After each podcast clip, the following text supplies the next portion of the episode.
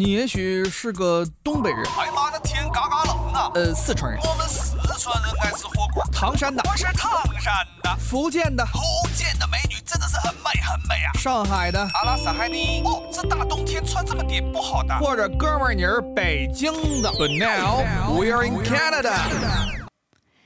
各位听友，大家好，欢迎来到《魅力多伦多》节目，我是陈琳，我是依琳。呃，依琳，呃，还有两周啊，就要过中秋节了，是我们中国最重要的传统节日之一。呃，你打算 有没有计划怎么样过中秋节呢？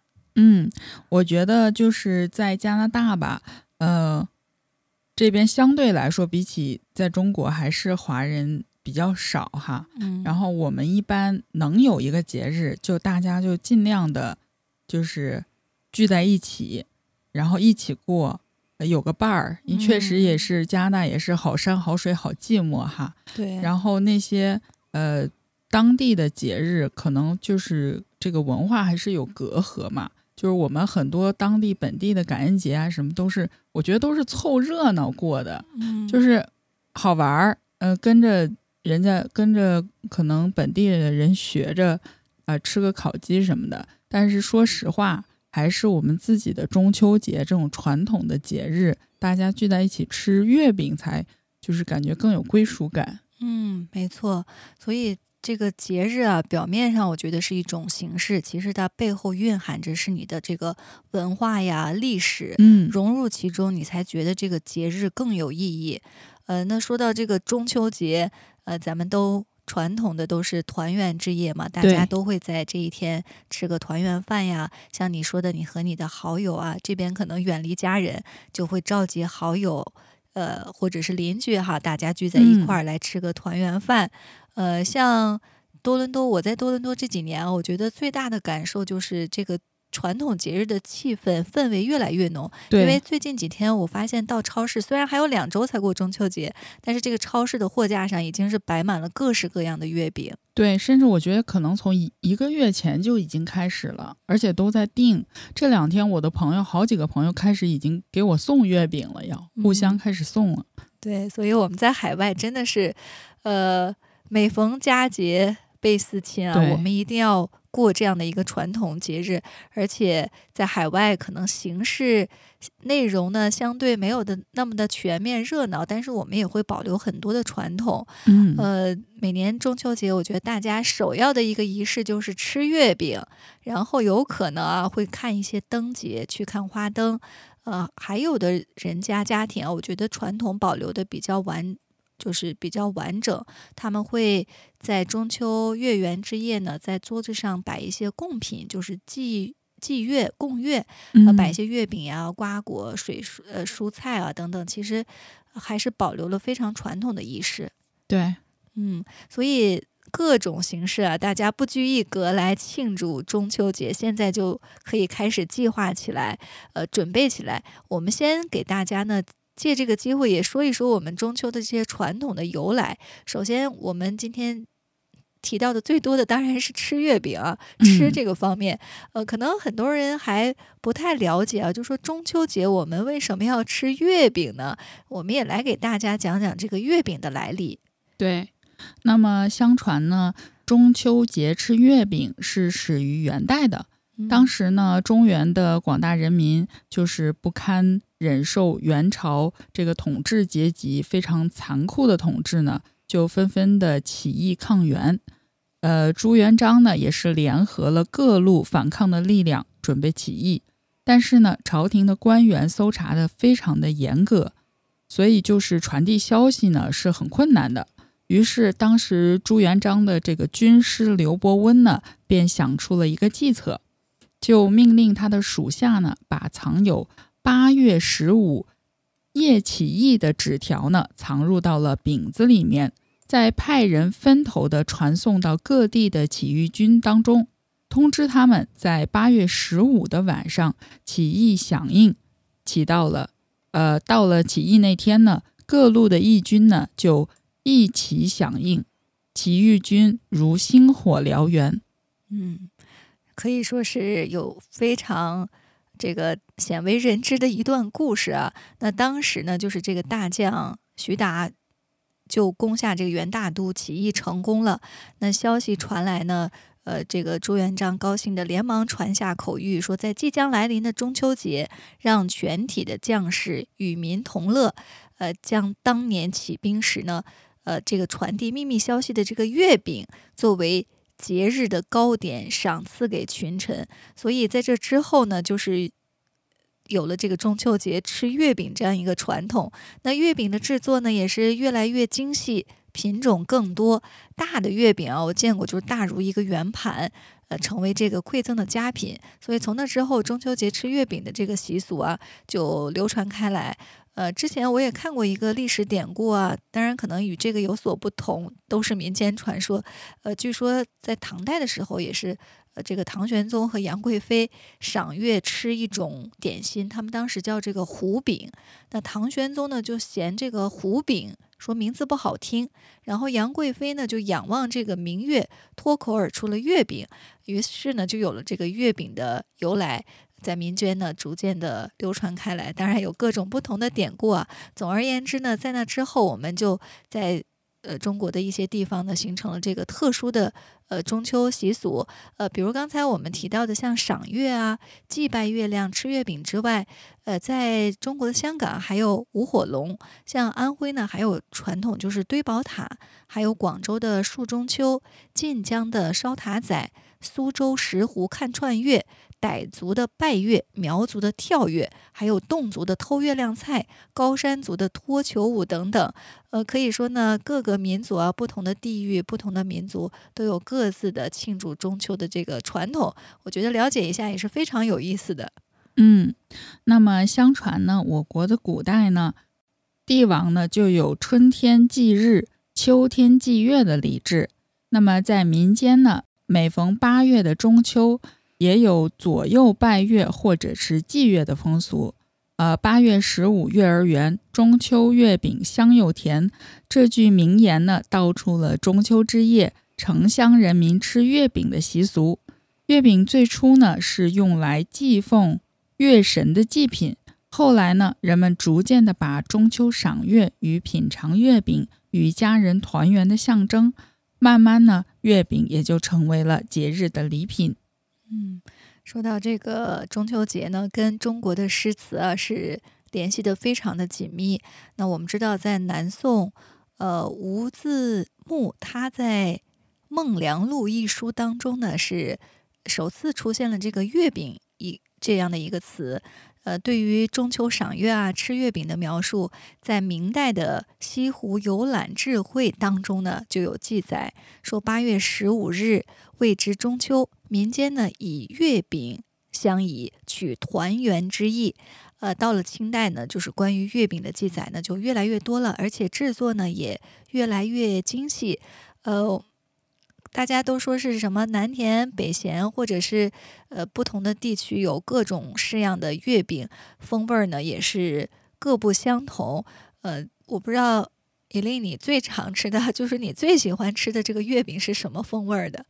嗯，其实我们那边哈，呃，我小的时候特别流行呃一种月饼，但是现在纷纷的被人吐槽，就是五仁月饼。哦，就是 对大家，尤其是网友们都呃特别爱吐槽五仁月饼，说很不好吃，就特别不理解。但实际上，在我家乡那边呢，五仁月饼才是最传统的月饼。而且，就是现在很多人吐槽的那个五仁月饼吧，它可能是机械化生产的，就是里面的那些果仁可能放了很久，它有那个油的味道。但是我们那边的五仁月饼都特别特别大，就是。呃，真的是比比头还大哇！对，然后是纯手工制作的，每年一定要提前订，是也是那种民间老字号，每年他就做这么多，提前订，然后都是本地比较正宗，就是老人家一般特别爱吃那个，然后里面就有大家特别爱吐槽那个青红丝哦，但是实际上那个做好了是非常好吃的。而且一个我们都是一个大月饼，然后分成小块儿，然后一人一小块儿，配着茶这样吃，其实是新鲜的，是很好吃的。嗯，所以说可能并不是这个月饼不好吃，有一些制作工艺可能流传了，现在机械化的制作让我们品尝不到那种正宗的最初的月饼了。嗯呃，像我家乡吃的就是素月饼，就是很多月饼在大部分地区都是带馅儿的，对吧？对包馅儿的。对我们内蒙的月饼是叫素月饼，就是它没有馅儿，它完全是油面糖混合，其实相当于烙的一个大饼。哦然后没有馅儿，其实吃起来也是味道非常好的。只不过我相信别的地区的人可能不是很习惯，因为大家都接触的都是带馅儿的月饼，可能就我们家乡那个地方比较特殊。而且到中秋节的时候呢，就称为打月饼嘛。嗯为什么是打月饼？就是你把油、面、糖全交给这个制作的小工坊，然后他嗯们就叫打月饼，打出来的月饼，然后可以吃大概一两个月吧，打上嗯一大这个瓮哈，或者拿什么容器装，其实还是挺怀念以前小时候的那个月饼的味道的。对，呃，对我们的听友当中，我相信来自中国的不同的区域啊。那说起这个月饼的种类，呃，我们刚才说的像什么五仁月饼，还有我家乡的素月饼，其实要总的归类的话呢，呃，很多人都把我们中国的月饼分成几大类，其中比较著名的就是像京式月饼、苏式。广式、潮式等等，我们也来给大家说一下这些月饼啊，看看是不是，呃，是您小时候吃的那种传统的月饼。嗯，那么，呃，说到这个月饼，其实我觉得，包括我们这边看超市里卖的最多的还是广式月饼。那么，广式月饼呢，也是目前最大的一类月饼，它是起源于广东及周边的地区，目前呢已经流行于全国各地，甚至可以说是全世界各地。嗯，对，嗯、其特点呢就是皮儿薄，馅儿大。通常呢，皮的皮馅的比例呢是二比八，就是说皮只有百分之二十，百分之八十都是馅。嗯那么皮馅的油含量呢高于其他的类型，啊、吃起来是口感很松软细滑，表面呢是光泽突出。突出的代表呢是广州莲香楼及广州酒家的白莲蓉月饼。嗯，没错，在我们多伦多的这个各大华人超市啊，我发现卖的最多的就是这种莲蓉月饼。呃，也是因为可能我们这儿最早的时候都是广东啊或者香港的移民占大多数，所以在这儿呢，广式月饼是这个销量最大的。那还有就是说到我们北方啊，就叫做京式月饼，它确实是起源于北京、天津啊及周边地区，在北方呢是有一定的市场。呃，主要特点呢就是甜度和皮馅儿比呢适中。呃，和广式月饼的二比八不同，京式月饼呢是皮馅儿比例是四比六。那这个馅儿的特殊风味儿呢，呃也很呃多样，口感脆松。主要的产品呢，大家肯定知道啊，一说就知道，就是北京稻香村的这个自来红月饼、自来白月饼，还有五仁月饼。对，呃，那么呃，再一大类也是比较有名的，就是苏式月饼。苏式月饼呢，起源于上海、江浙以及其周边的地区。那么主要的特点呢，就是饼皮疏松，馅料呢有五仁、豆沙等等，甜度呢高于其他类型的月饼。主要的产品呢有杭州利民生产的苏式月饼等等。而且就是呃，我去苏州的时候，我就发现当地还有一种肉馅儿的月饼，哦，对，鲜肉月饼，对，也非常的好吃，我印象很深刻。在我的这个一这个传统的我们吃月饼啊，是绝对是北方嘛，是吃甜，都是甜馅儿的，对，所以我也是到了多伦多之后，我才第一次发现还有这个肉月饼、鲜肉月饼，我就很想，就是很奇怪啊，说它到底是什么风味儿的？后来我也去尝了一下，当然可能小时候的习惯就吃吃的这个口味儿保留下来了，所以对这个鲜肉月饼 还不是。对，敬而远之。对，所以就可以看出来，这个多伦多真的是各民族的大融合。就是嗯我在这儿其实吃到了很多，因为我也是北方人，在这儿，儿反而是接触了很多在中国没有接触过的南方朋友们的一些习俗啊，包括这种小吃。嗯，除了这个苏式，就你说的这个肉月饼，呃，还有呢，也算是南方吧，就是滇式月饼。呃，这个我还真的没有品尝过。这个滇式月饼呢，主要大家顾名思义啊，就是起源与这个云南、贵州和周边地区。呃，目前呢，也是逐渐的受到了其他地区消费者的喜爱。那主要特点啊，就是这个馅儿料呢，采用了滇式火腿，果皮疏松。馅儿料咸甜适口，有独特的这个滇式火腿香味儿。那主要的产品啊，它的招牌就是昆明吉庆祥生产的云腿月饼。嗯，那么说到这个滇式月饼，我也是特别有心得。今年其实我们家订的就是滇式的月饼，我就发现，在多伦多也有卖的。嗯，它是这个皮儿里面包着就是火腿肉，是不是？对，然后它也是那种咸甜口的。然后那个火腿就是，所以就吃前一定要微波炉叮一下，因为里面那个肉肉的和那个油香才能迸发出来。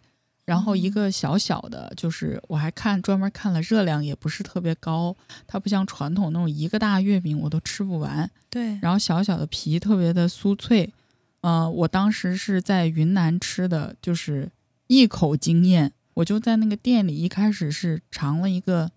那种试吃，后来就把试吃一盘全吃完了，也觉得挺不好意思的，然后就买了好多寄回家。寄回家之后，就是家里人吃了都说好，我又在淘宝上照着那个牌子又买了好多，又往回家寄。哎呀，看来这个风味儿真的是不同啊！这种火腿月饼，在我想象当中。呃，不知道是什么滋味儿，但是你一说，我觉得我现在也很想去尝一下。对，一定要尝尝。对，还有就是那个潮式月饼，潮式月饼呢，呃，是这个传统糕点类的食品，它也属于酥皮类的。呃，主要的品种呢，比如说绿豆沙月饼、乌豆沙月饼。那潮式月饼的特点呢，就是饼身比较扁。饼皮儿呢是洁白的，它是以酥糖为馅儿，入口香酥。呃，猪油呢是传统潮式月饼的主角。最为传统的这个潮式月饼主要有两种，一种呢就是拌猪油，呃，一种呢是拌花生油。一般呢都是潮州本土制作的，具有浓郁潮州乡土特色的这个月饼。呃，不知道大家有没有尝过啊？嗯嗯，那么吃月饼的。健康的吃法呢是先咸后甜，呃，吃月饼的应该注意，呃，如果有甜咸两种月饼，要先吃咸的后吃甜的，否则呢就不容易品尝出月饼的味道来。其次呢就是品清茶尝月饼，吃甜味的月饼呢配这个花茶是最好的，有香甜兼收之妙。吃咸味的月饼呢，则是饮乌龙茶或者是绿茶为佳，有清香爽口之感。浓茶和咖啡中呢，含有较高的咖啡因；汽水、可乐或者是果汁含有大量的热量和糖分，与月饼搭配呢，无利于健康，而且比较的油腻。呃，再者呢，也可以搭配一些时令的水果。呃，吃了甜月饼呢，再吃一些酸甜的柚子，既开胃又解油腻，让口腔呢更有清爽感。此外呢，富含维生素 C 的品种，例如奇异果、番石榴、橙子、西瓜和香蕉等等，能对高脂肪、高蛋白的物质的代谢呢起到抗氧化的作用，从而保护心血管、心脑血管。对，我记得每到这个中秋节之前啊，很多的医生都会出来说提醒大家，呃，尤其是老弱的人群，还有小孩儿，最好呢不要大量的吃月饼，因为热量高、含糖分高，所以都会做很多的提醒。呃，在这里呢，我们也提醒大家注意啊，月饼一定要健康的吃，先咸后甜，然后配以清茶、水果等等。呃，在多伦多，我知道有的朋友呢，就是中西式结合，他们也发图啊，说吃月饼喝咖啡。那我刚才看到伊琳的分享，这个喝咖啡也是和月饼搭配。确实不利于健康，因为含着有大量更高的热量和糖分。对，或者是可以配一杯黑咖啡，也是很好的哈。哦，对，也是一个不错的选择。嗯，对，在这里呢，我们也给大家呃，介绍一下我们多伦多本地的民众。如果您喜欢素月饼的话呢，今年不妨到湛山去看一看，因为湛山精舍呢，他们每年都会推出特色月饼。那今年呢，也同样啊，呃，在这个加拿大佛教会湛山精舍呢，继续推出健康的湛山素月饼来贺佳节。那我们多伦多本地的民众呢，可以前往。湛山去看一下他们的这个素月饼，呃，还有其他一些口味的月饼都是可选择比较多的。嗯，呃，那么湛山传统的口味月饼呢，为港式的白莲蓉月饼、五仁月饼、综合月饼和台式的三色小月饼，请大家呢预定从速。呃，此外呢，湛山素月饼特特设有月饼礼券，凡是于二零。二三年的九月二十五日，前往湛山精舍一次购买十盒或者是十张礼券者呢，均有买十送一的优惠。月饼礼券换领有效期呢是二零二三年的九月二十五日以前。嗯，距离这个有效期呢还有十天。那我们的听友呢，如果你正好听到这里，呃，可以去湛山呢来购买这个素月饼，呃。今年湛山呢还有一个特殊的一点啊，与往年不同的就是，今年呢是湛山精舍开山建寺五十周年，也是性空长老百岁的寿辰，所以今年他们的素月饼呢就推出了限量版的新口味的素月饼。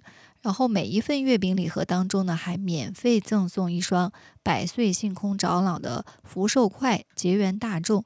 新月饼呢仅有一千盒，所以大家呢预购重塑。呃，而且湛山的素月饼呢，它是面向大众的这个功德项目，他们募集的资金呢也会全部捐赠给家国五台山。呃，大众购买。素月饼的过程当中呢，事实上也是对这个家国五台山的兴建呢做出了一点贡献。那我们来看一下，在多伦多的这个客户，如果您想购买湛山的素月饼的话呢，呃，几个地点可以选。呃，首先呢是湛山精舍，他们在七二五四 Bayview Avenue，还有呢就是慈恩禅院在九四四幺 Marham Road，那还有呢就是在 Niagara Fall 的。附近啊，区域就是万佛舍利宝塔寺，在四三零三 River Road，还有呢，就是在湛山的禅院，位于九一四五 Dagmar Road，呃，这是位于 Whitby 的一个地点。那多伦多的各大华人超市呢，也都有销售，在八月的下旬呢就已经上市了。所以大家呢，如果您喜欢这个湛山，呃，新版的这个素月饼或者其他口味的月饼呢，都可以前往湛山金舍下设的几个地点，或者是一些华人超市呢来进行购买。嗯，那么说到这个中秋节呢，其实各个民族的节日呢都有着各自的宗教和文化的起源，很而且很有趣的呢是，世界主要的文明呢都是以。各种理由发展出了一个安放在秋季的重要节日，原因呢是显而易见的：春种一粒粟，秋收万粒子。秋天呢是收获的季节，辛勤劳作一年的人呢都有理由犒劳一下自己。那么中国的节日呢各有不同的应节食物，但是只有中秋的食物呢是真正应季的。除了月饼呢，中秋的题中应有之意呢，还不可或缺的包含了石榴、西瓜、螃蟹、鸭子等等，都是到了他们最适宜的时令。就应季这一点而言呢，即使是以新年的食物之丰盛，也不能与其比肩。嗯，没错，其实秋季呢是一个收获的季节。那在中秋节呢，我们有很多的传统。呃，祭拜月亮也会摆上这个秋天收获的瓜果，呃，也是对丰收的一种庆祝。那这个秋季呢，其实对其他民族来说也有同样的意义，所以很多的民族呢也会安排一个秋季的节日。像我们加拿大呢，就是感恩节；那还有呢是犹太历，他们的新年呢是安排在秋天。可能很多人都不太了解啊，这个呃。石榴就是秋季的石榴，也是犹太新年的一个传统的食品。他们也会在这个秋季秋季呢来庆祝这这样的一个节日。他们的这个传统食品呢，还包括蜂蜜啊、苹果等等这些属于呃秋天的食物。那我们中国的新年呢，是起于正月初一，庆祝活动呢一直延续到正月十五的元宵节。那犹太新年的庆祝活动呢，也差不多，也是由一系列的节日构成的。呃，所以大体上各个民族其实对于秋天的庆祝啊，都会安排这样的一个节日。大家呢，第一就是在经历了这个呃春天的种植之后，那么到秋天呢，大家收获，同时呢，也是秋闲呃秋季呢过了这个种植的忙季，那么就可以休休息下来，和亲朋好友呢进行聚餐，也对这个呃。丰收呢，进行一个庆祝。那么，除了犹太人呃的节日呢，我们本地人其实过得最多的庆祝丰收的，其实还是感恩节。呃，关于感恩节的起源呢，惯常的说法是从欧洲来的清教徒到达北美新大陆以后呢，不太适应当地的农业生产环境，吃不上饱饭，终于有一年呢，得到了。土著印第安人的帮助有了好的收成，于是呢，用这个节日来感谢神，也感谢这些帮助他们的印第安人。其实呢，加拿大的感恩节呢，起源于美国的，并不完全相同。加拿大过感恩节的历史呢，据说比美国要早。欧洲大陆庆祝丰收的节日传统呢，由来已久，最负盛名的就是德国的十月节。啤酒加美食，最早来到加拿大的欧洲人和到美国的欧洲人不同，他们很多并不是清教徒，也不是为了追求宗教自由来到北美，他们是为了商业目的而来的。很多人呢从事的都是皮毛等贸易。这些人过感恩节呢，并不是感谢神，也不是感谢印第安人教他们种玉米，更多的是延续。欧洲在秋天狂欢庆祝丰收的传统，嗯，对，所以说起来，各个民族都有相通之处啊。我们的中秋传统佳节呢是在九月二十九号，那么接下来呢，我们加拿大人呢就会有一个法定假日，就是感恩节假期呢是在十月九号的周一，呃。那么很多人之前啊，我在朋友圈当中发说感恩节到了。呃，有一些朋友就很疑惑，说为什么你们的感恩节好像和美国的时间不同？说到这个呢，也是个知识点啊。很多人以为我们北美大陆、美国和加拿大呢都是同时过感恩节，呃，但事实上呢，加拿大和美国感恩节的时间呢是不同的。那为什么会这样呢？主要是有两种说法。呃，早期的感恩节庆祝时间呢，确实是比较随性的，通常呢是在十月底或者是十一月中旬。那在一战之后呢，加拿大和其他的英联邦国家就一起把十一月十一号定为战争纪念日。呃，四五十年代呢，有好几年的感恩节都是和战争纪念日出现在同一周。那为了避免这种冲突，在一九五七年的时候，加拿大总督呢宣布将感恩节定在十月的第二个星期一。呃，这是一种说法。另外一种说法呢？呃，可能更切实际吧，也被很多人认同。就是加拿大的天气呢比较寒冷，所以我们的收获季节呢要比美国早。呃，十一月底呢过感恩节就太晚了。呃，这种说法呢被大多数人认为呢是相当的靠谱。呃，因为具有上百年传统的多伦多圣诞老人游行，也是在圣诞节之前的一个多月就举行了。而美国的感恩节呢，也并不是从来就像今天这样，呃，安排在十一月的第四个星期四，也是经历了和加拿大一样的随机之后，美国的总统林肯把感恩节定在了十一月的最后一个星期四。那二战期间，罗斯福总统呢，为了刺激经济。